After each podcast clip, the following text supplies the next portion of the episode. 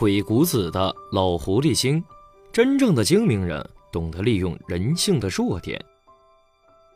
本栏目由蜻蜓 FM 和专注国学鬼谷子智慧研究的鬼谷子智囊团联合制作播出。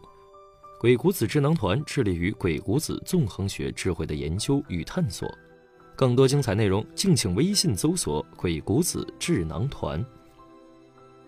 小楼昨夜又东风。故国不堪回首月明中，这首《虞美人·春花秋月何时了》或许是李后主人生中最后的绝响了。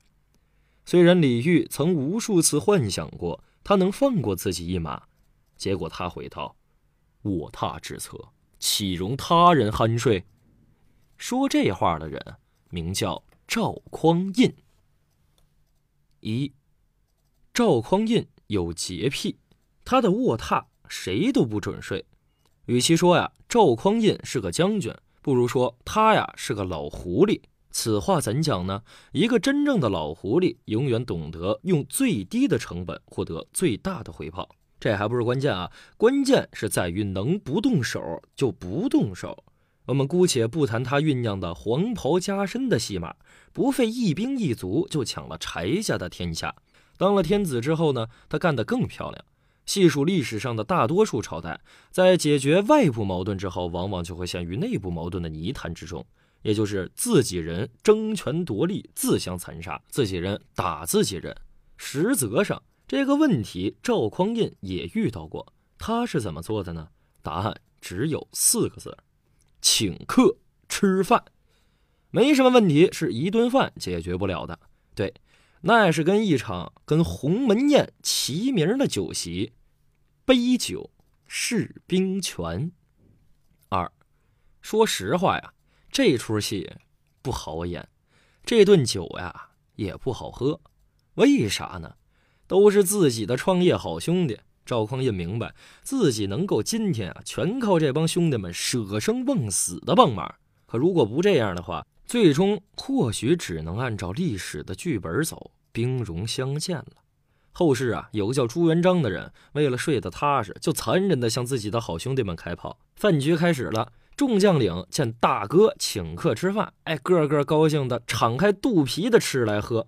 席间呀，却只有赵匡胤一人闷闷不乐地坐着，长吁短叹。莫非他心疼酒钱？将领们发现赵匡胤啊似有心思，便自觉地放下酒杯，听老大训话。赵匡胤见时机到了，开口说道：“要是没有各位将军相助，也没有朕的今天。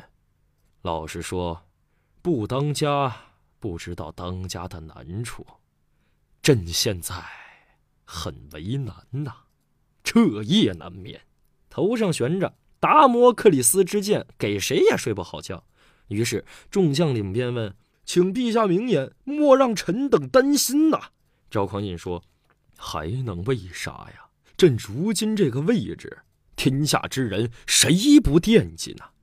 众将领吓得赶忙跪在了赵匡胤的面前，说道：“臣等万不敢有这等想法呀！”赵匡胤说：“我们都是一起共患难的兄弟，我知道你们不会这么做。”但是止不住你们的手下部将们会这么想：万一那一天再演一次黄袍加身，即便你们不想，也为时已晚了。为首的石守信边哭边磕头道：“请皇上为我们指条明路吧。”赵匡胤舔着脸说：“人活一世，无非就是功名富贵，荫庇子孙后代。”如今你们功名有了，为何不放下权力，买些田产，尽享荣华富贵呢？如此一来，你好，我好，大家都好。众将们听了，赶忙的磕头道：“臣等正有此意，望陛下成全。”于是第二天，众将领便辞了工作，各自回家去了。赵匡胤不费一兵一卒，用一顿酒、一席话，便达成了自己的目的。有些事情呀，厚着脸皮把利弊说清楚，或许问题也就变得简单了。有朋友会问了，那万一石守信等人不走呢？有句话怎么说的？先礼后兵。当然了，赵匡胤明白将领们心理需求，创业啊，无非就是为了享受荣华富贵。既然如此，满足即可。三，终于轮到李煜登场了。一个文人能玩过一个老狐狸吗？答案显而易见。将权力集中到自己手中的赵匡胤开始惦记上了南唐，但彼时的南唐依然实力雄厚。以赵匡胤的手腕，相信你很容易就能想到，他不想浪费太多的成本去干成这件事情。恭喜你，你猜对了，赵匡胤呀，准备玩一手瞒天过海。李煜最大的特色是什么呢？莫过于文采。实际上，除此之外，他还非常崇尚佛理。一个人的强大在于没有明显的兴趣爱好，李煜就属于那种不那么强大的人。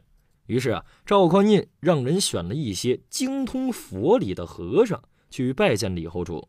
李后主彼时正靠着这一信息填补自己内心的惶恐呢。见有同道中人共同探讨人生，他简直求之不得。于是更加彻底的放飞自我，不干正事儿，整天呀。跟和尚们探讨佛法，超然出世。很显然，他想逃避现实。可有些事情逃避是没有用的。就在李后主在香火缭绕中修行真理时，赵匡胤的大军已经悄悄地兵临城下。结果呀，你懂的。最终，李后主啊没能成佛，成了阶下囚。实则赵匡胤的方法原理也很简单。既然你有爱好，你有需求，我就投其所好即可。四，赵匡胤的人生有三件事值得称颂，可以标榜史册，分别是：黄袍加身、杯酒释兵权、剿灭南唐。一个人呀，能把事情做成功，可以称为高手；一个人能用最低的成本把事情做成，堪称高手中的高手。而赵匡胤只用一件黄袍、一顿酒席、一群和尚，就把人生大事给办了，堪称高手、高手、高高手。他到底有何良策呢？阿信的主业呀是读《鬼谷子》的，这让我情不自禁地想起来鬼谷子说过的一句话：“空往而实来”，也就是我们常说的“空手套白狼”。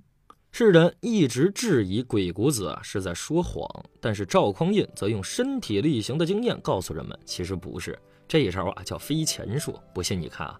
一利益收买，在杯酒释兵权的饭局上，赵匡胤用的不正是鬼谷子的“祸其财货，奇伟珠玉白璧，采邑以示之”？